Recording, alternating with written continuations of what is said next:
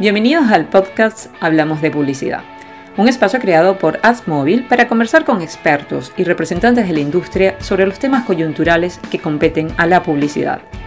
Este espacio es conducido por Alberto Pardo, CEO y fundador de AppsMobile, empresa AppTech que brinda soluciones para la publicidad digital en Latinoamérica. En este episodio tenemos como invitado especial a Víctor Com, CEO de Intravision Cisneros Interactive quien conversó con Alberto sobre algunos de los motores de transformación digital post pandemia, entre ellos temas como gaming y metaverso, e-commerce y social media, así como la transformación de la televisión hacia el OTT y el Connected TV. Buenos días a todos. Eh, el día de hoy tenemos un invitado súper especial, particularmente una persona con la que eh, compartí muchísimas cosas, no solamente eh, porque fueron inversores de, de Adsmobile, la compañía que, que fundé y que hoy en día manejo, sino porque pues, es una persona que lleva muchísima trayectoria en el mundo digital. Les presento a Víctor Kong de Cisneros Media. Víctor, bienvenido. Muchas gracias, muchas gracias, Bonano, y contento de estar acá. Adsmobile estará siempre en un lugar en mi corazoncito, vos sabés que es así. Yo sé, Víctor, y te lo agradezco digamos que hoy no vamos a hablar de AdsMobile, sino que hoy tal vez te vamos a exprimir a ti veintitantos años de experiencia en, en, el mundo digital. Eh, queríamos hablar un poco hoy del, digamos que los motores de transformación, eh, eh, en, digamos que post pandemia, creo que hay varios frentes, como uno, tal vez el, lo que está pasando con el gaming y el meta, digamos que, ustedes que están súper involucrados con todo lo que está pasando con Facebook, pues seguramente tienes una visión que, que, yo seguramente no tengo y que muchas de estas personas que están oyendo nuestro podcast tampoco. Entonces ese digamos que va a ser uno de los puntos. Seguramente también como esa intersección entre el comercio electrónico y las redes sociales, que creo que es un, va, a ser, va a tener un cambio gigante que le va a dar potencia a lo que yo no sé, lo llaman social commerce, otros lo llaman live shopping o, bueno, pero digamos que ahí también hay algo súper interesante. Y el tercer punto que quisiera tocar es, eh, bueno, cómo es, digamos que esa transformación de la televisión, el OTT, el Connected TV, temas que conoces también de, de primera mano. Entonces, eh, la idea es que nos cuentes un poco, yo te voy a ir haciendo preguntas y tú vas respondiendo y contándonos, nutriendo, digamos que eh, este programa. Entonces, la primera, lo primero que siempre te pregunto es eh, que nos cuentes cómo te llamas, qué cargo tienes, cómo llegaste ahí, porque pues obviamente uno llega a todos lados por alguna historia. Yo más o menos me la sé cuando trabajabas en Atlanta, en MTV, si mal no recuerdo, y, llegaste a Cisneros. ¿Y cómo fueron esos primeros años en Cisneros? Como, y que nos cuentes un poco sobre, sobre esa, para, para que las personas se sientan como, como muy en, en, conocimiento de quién es la persona que está detrás hablando. Bueno, bueno, gracias, gracias. Sí, bueno, mi nombre es Víctor Con y soy uruguayo, eh, aunque vivo en Miami, en Estados Unidos, hace muchísimos años, estudié tanto el, lo que llama el undergraduate como el, el MBA, lo, lo, estudié en Estados Unidos. Eh, mi cargo ahora es CEO de, eh, de Entravisión Cisneros Interactive. Hoy, Hoy justo, bueno, mañana hacemos el cambio de, nombre, aprovecho entonces para anunciar el nuevo nombre que es Entravisión Cisneros Interactive. Como tú sabes, Banano nos adquirió el año pasado em, la compañía Entravisión y nos hemos unido a ese proyecto global. ¿Cómo llego yo a ser CEO? Em, trabajé en consultoría hace, en el año 2000, por el año 2000, ¿no? Estamos hace más de 20 años atrás. Eh, la gente a veces se olvida que estamos cruzando, hablando de transformación digital. Esa fue en los inicios, era la burbuja del Internet, eh, lo que ahora se, llamaba la burbuja de Internet. Pero en ese momento muchas personas, tú sé que incluido, ¿no? Eh, estamos recién en el comienzo de esa transformación digital o en el comienzo de lo que era digital. Todavía no había transformación de nada, pero como tú sabes, la gente hablaba de la transformación digital, la bolsa tuvo unos picos muy importantes, salían, a, eh, salían em, empresas públicas que no tenían un modelo de negocios definido, que no tenían inclusive revenues, en toda esa época del 2000. Yo trabajaba en consultoría en una empresa llamada McKinsey y, y lo que era curioso es que McKinsey siempre fue un lugar donde todo el mundo que quiere trabajar. ¿no? y todavía hoy en día es así, es una gran empresa, una empresa donde uno aprende mucho, pero en esa época era tanto el, el frenesí, el entusiasmo eh, por todo lo digital, que muchas personas que estaban en McKinsey decían, pero ¿qué hago yo en McKinsey? Todo el mundo está cambiando y, lo que lo están cambiando son empresas digitales, em, startups digitales, etc. Y, y, ahí comenzó mi aventura digital, ¿no? Donde fui a trabajar en McKinsey, fui a trabajar a Telefónica B2B, que era un proyecto de, de Telefónica, la, gran empresa de telecomunicaciones, que había hecho exitosamente un proyecto Terra, que mucha gente todavía lo conoce y se acuerda de Terra, que era un proyecto B2C, ¿no? O sea, como un portal de Internet hacia el consumidor. Y, Telefónica, eh, eh, em, en esa época, dado el éxito que tuvo Terra, porque Terra salió a la bolsa y llegó a valer muchísimo dinero, lanza una división de B2B.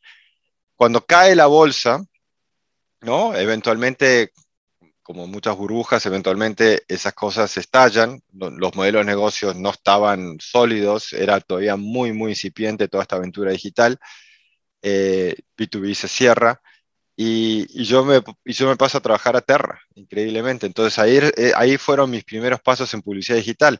Luego de Terra eh, trabajé en MTV Networks, que es una, parte de la empresa llamada Viacom, hoy en día, ¿no? Que es MTV, Nickelodeon, eh, Paramount, CBS ahora.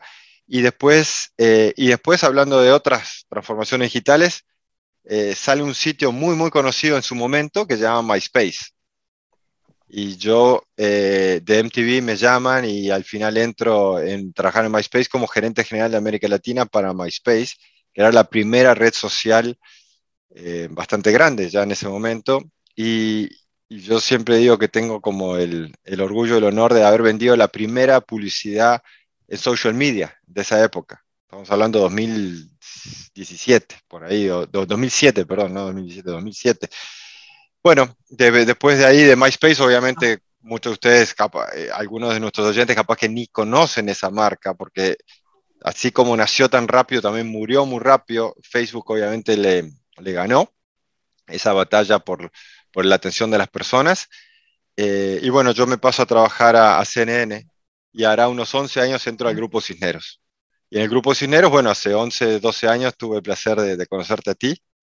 Eh, y obviamente invertimos en, en Ads Móvil de Cisneros y también invertimos en otra empresa que se llama eh, Red Más o Contexto en ese momento.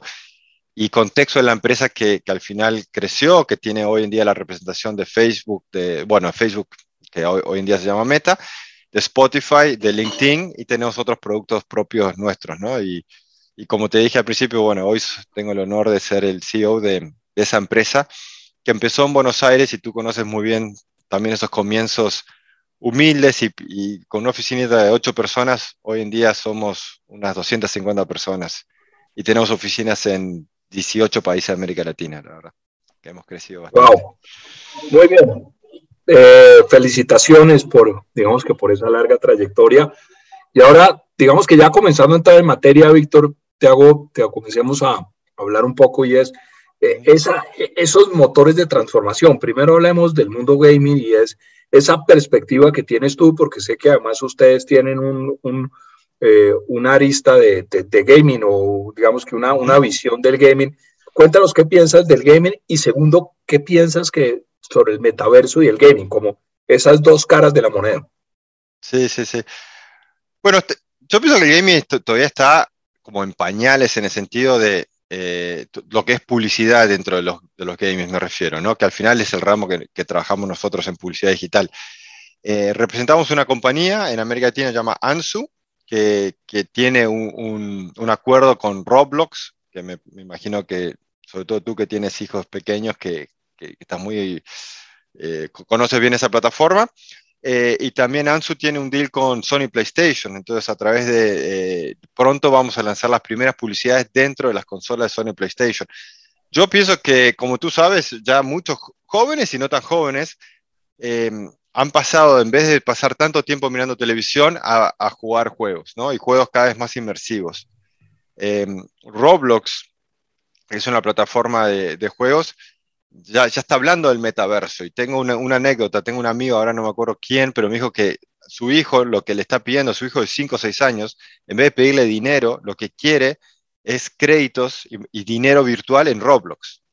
Entonces, e, eso es parte del metaverso, ¿no? Es empezar a, hacer e-commerce, pero de productos virtuales, ¿no?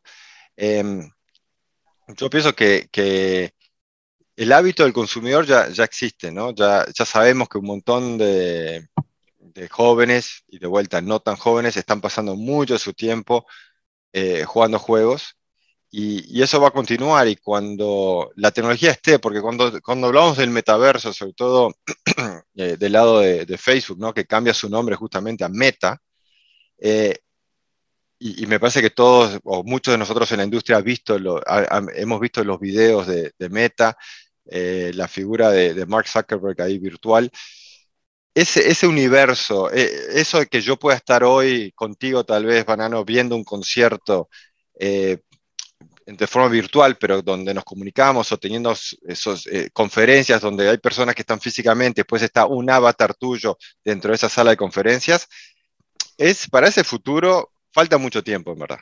Para ese futuro faltan unos 10 años posiblemente, pero yo no tengo dudas que va a llegar y tampoco tengo dudas de que de que los consumidores van a adoptar. Eh, si bien hay muchos consumidores hoy en día están como choqueados de ese mundo tan, tan inmersivo, pero yo sé que eh, nos va a gustar, tú y yo que viajamos muchísimo, si pudiéramos viajar un poco menos al estar cerca, cerca entre comillas, ¿no? virtualmente cerca de, nuestros clientes, de nuestros partners, eh, va a ser algo útil. Yo pienso que es un mundo que va a llegar, pero de vuelta, se habla mucho del metaverso, pero el metaverso de la forma que, Facebook lo tiene imaginado, falta todavía. Vamos a 10 años de eso. Y, te hago una pregunta, y recuerdas eh, Second Life, ¿no? En el año sí. ¿Qué, Second Life y, y, Metaverse, Metaverso son similares? Es digamos que transportado Second Life al, 20 años o, qué podemos esperar, digamos, qué querés tú en 10 años o en 5 años o porque imaginarnos un mundo virtual no es, no, no es fácil para, para las personas donde estamos el 100% en, en, en, un mundo real. Imaginarnos que el día de mañana voy a, no sé, voy a comprar una canción o voy a poder comprar eh, eh, cualquier cosa en el mundo físico, pero también lo voy a poder comprar en el mundo virtual.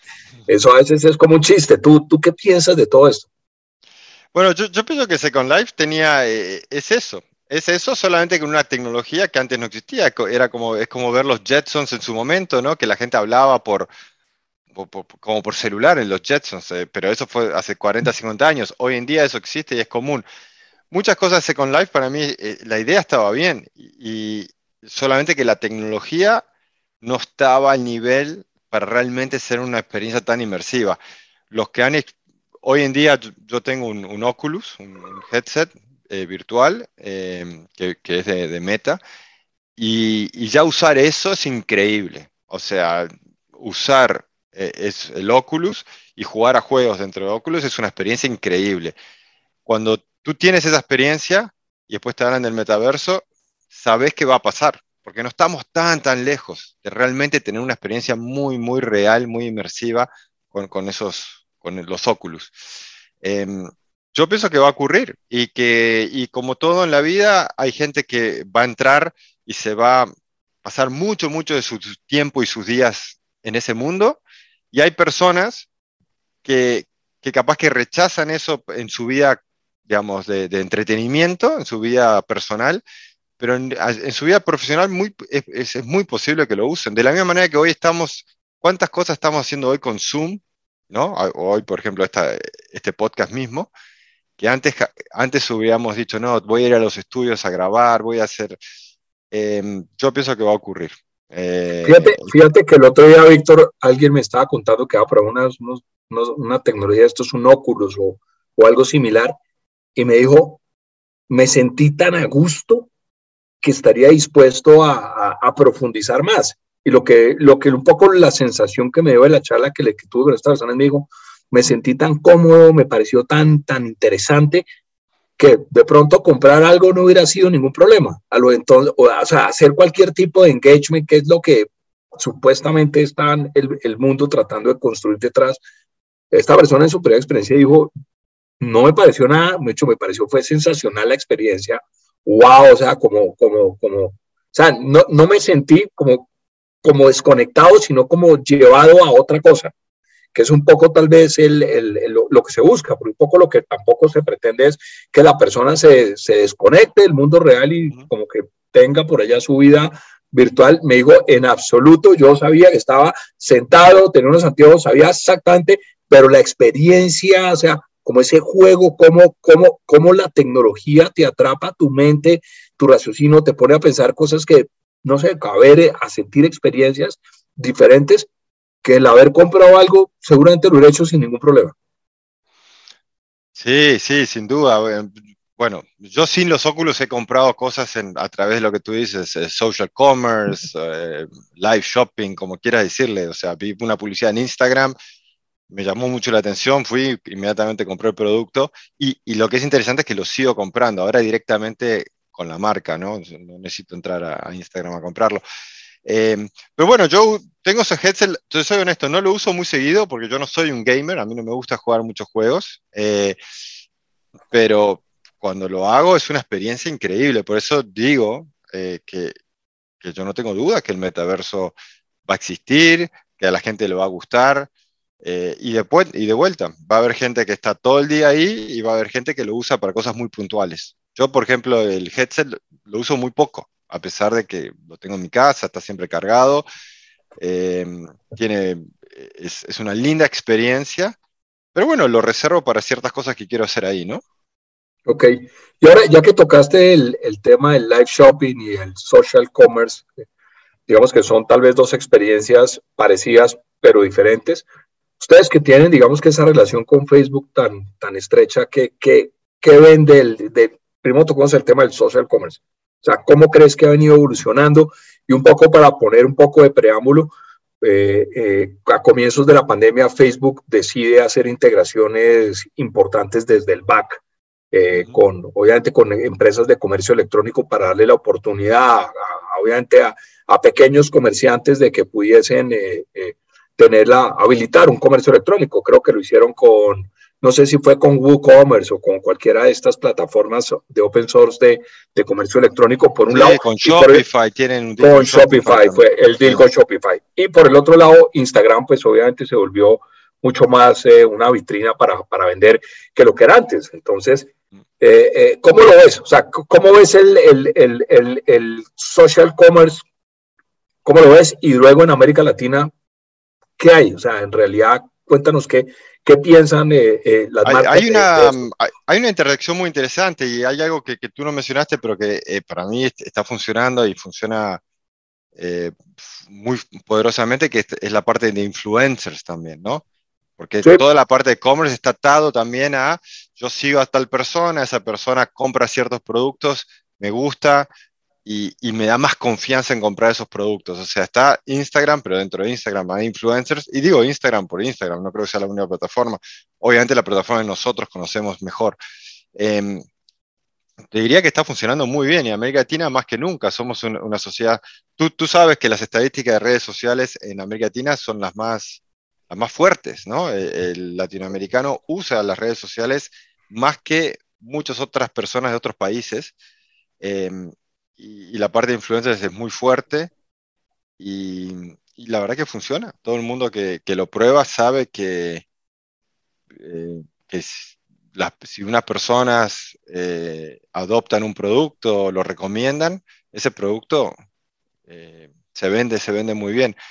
Em, yo pienso que, bueno, me acuerdo de haber trabajado en MySpace y estábamos hablando de lo importante que era que un amigo de MySpace te recomienda una canción. Si te acuerdas, MySpace estaba muy ligado a la música. a la música.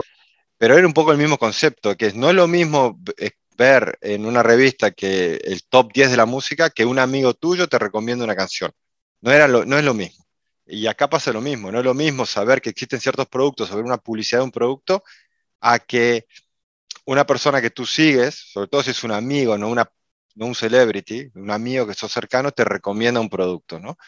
Eh, o, comentó que compró un cierto producto en, cierta tienda y le gustó, esa recomendación tiene mucho más poder que, una publicidad. Entonces, está funcionando y cada vez va a funcionar más eh, a medida que, la gente se sienta más cómoda en comprar. Eh, pero bueno, toda esta evolución la hemos visto. Eh, estábamos comentando el año 2000, ¿no? Yo pensaba, cuando salió el Internet, yo decía, pucha, ¿quién va a comprar ropa, por ejemplo, en Internet? ¿No? Porque a uno le gusta probarse la ropa y eso.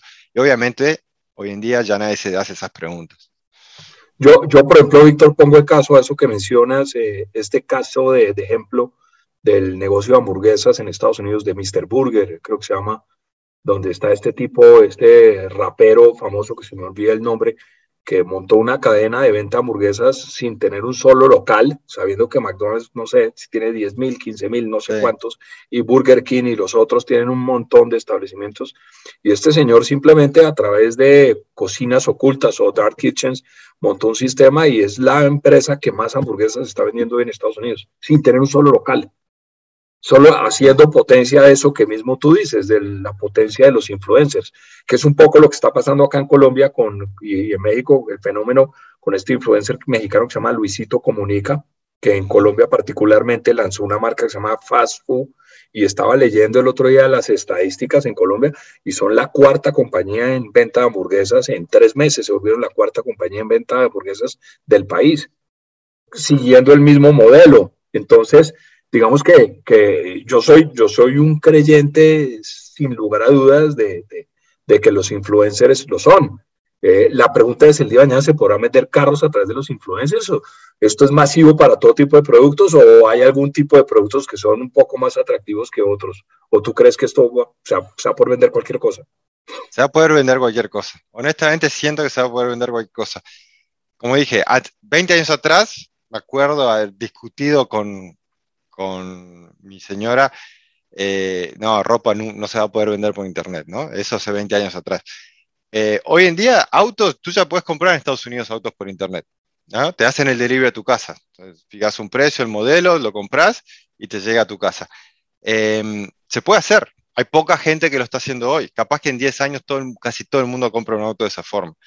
Em, es increíble cómo las cosas evolucionan. Y lo bueno de, haber empezado en Internet en esa época es que uno se acuerda todas las cosas que la gente decía, ¿no? Eh, entonces ahora estamos hablando del metaverso, capaz que mucha gente piensa que es una locura.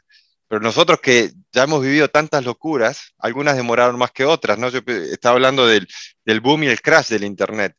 Pero al final, algo que, que sí sucedió es que el Internet sí transformó la forma en que nosotros consumimos entretenimiento, transformó la forma en que las empresas hacen negocios, en, que, en cómo las empresas se comunican con sus clientes. Todo eso ocurrió.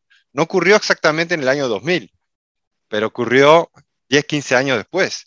Entonces, ¿quién sabe lo que va a venir 10, 15 años a partir de hoy? O sea, yo ya no digo más, ah, no creo que esto pueda pasar, no, esto suena muy eh, ciencia ficción, porque hemos visto muchísimas cosas y hoy en día estamos acá hablando por Zoom como, como si nada. ¿No? Y hace 15 años nos hubieran pensado que estamos locos. Es verdad.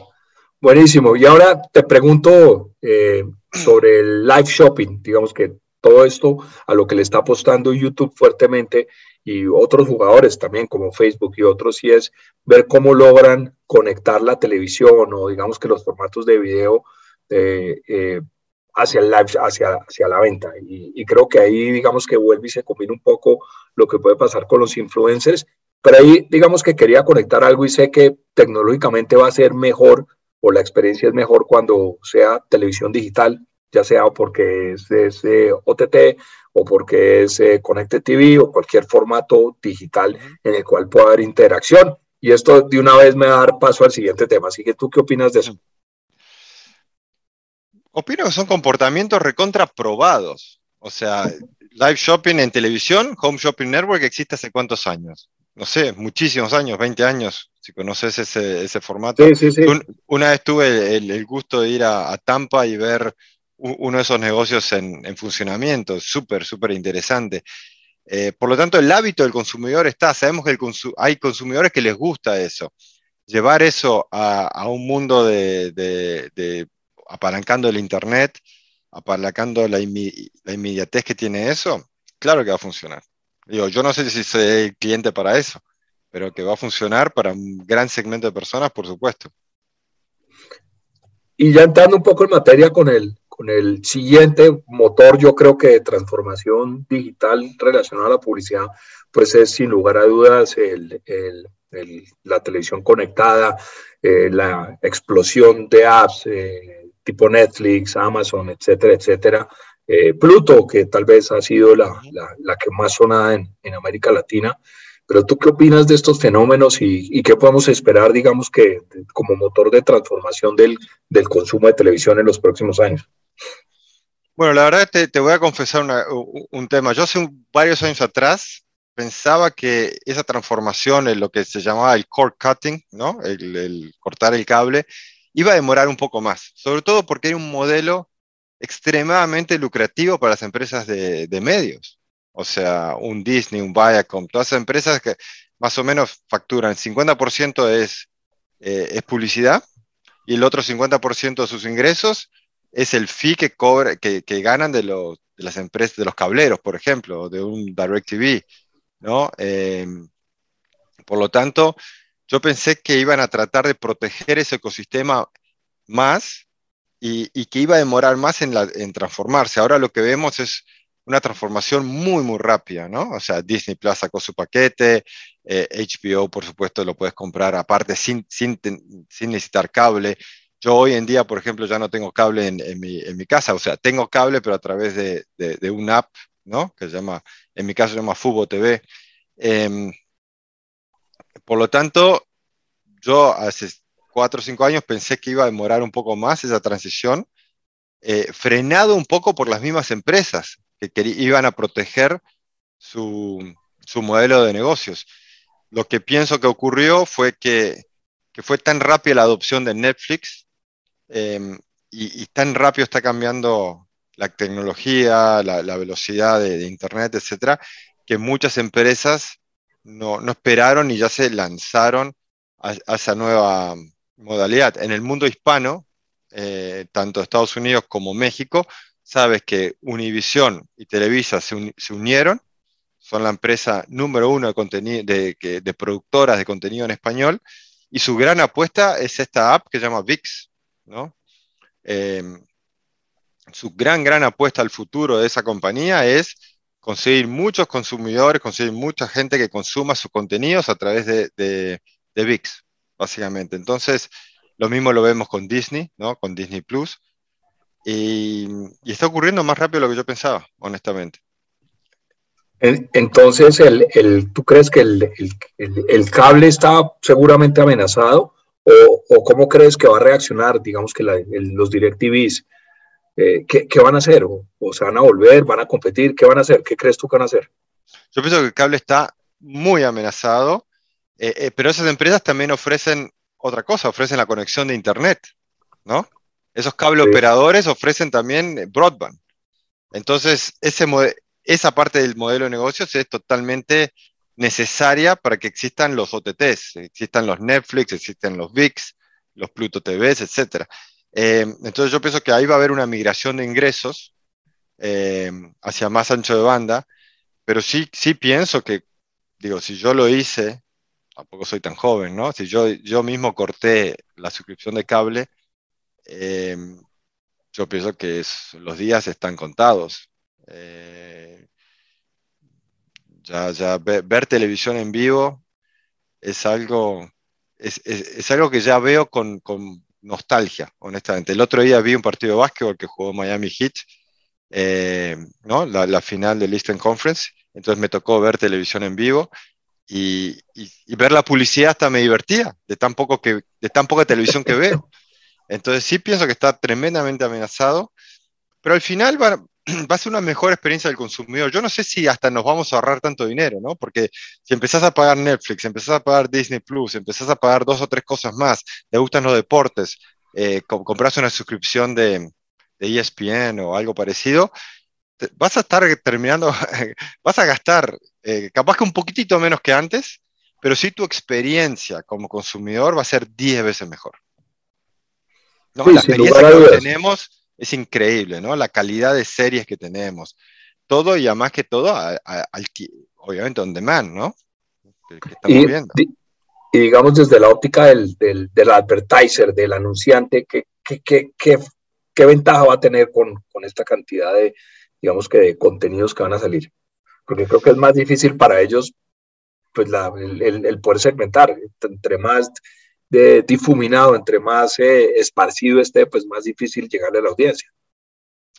Sí, sí, sí, va a ser un poco más difícil, pero a la audiencia que llegue, sí, dependiendo de la plataforma, puedes tener mucha, mucha más data, ¿no? Y, esa data del consumidor, de vuelta, sin entrar a los temas de privacidad, pero eh, si yo, por ejemplo, Netflix ha dicho que va a lanzar una, ¿no? Un, tier con publicidad, ¿no? eso es público. Bueno, pues pensar toda la información que tiene Netflix que, que, un canal de cable normal no tenía.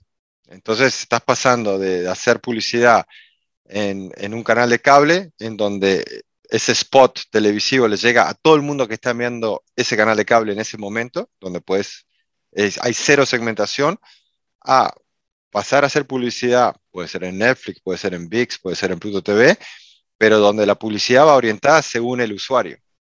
Ya eso es una gran, gran, gran mejora frente a la televisión común, ¿no? Frente al cable. Entonces, sí va a ser más difícil, sí vas a necesitar más inteligencia, más datos para tomar decisiones correctas, pero la publicidad va a, va a estar más segmentada, muchísimo más segmentada que antes.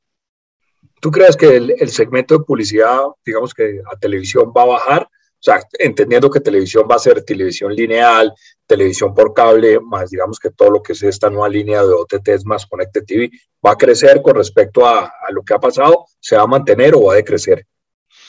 Bueno, son preguntas difíciles. Eh, yo pienso que se va, mi hipótesis es que se va a mantener, pero como tú dices, porque tienes tú una definición de televisión amplia.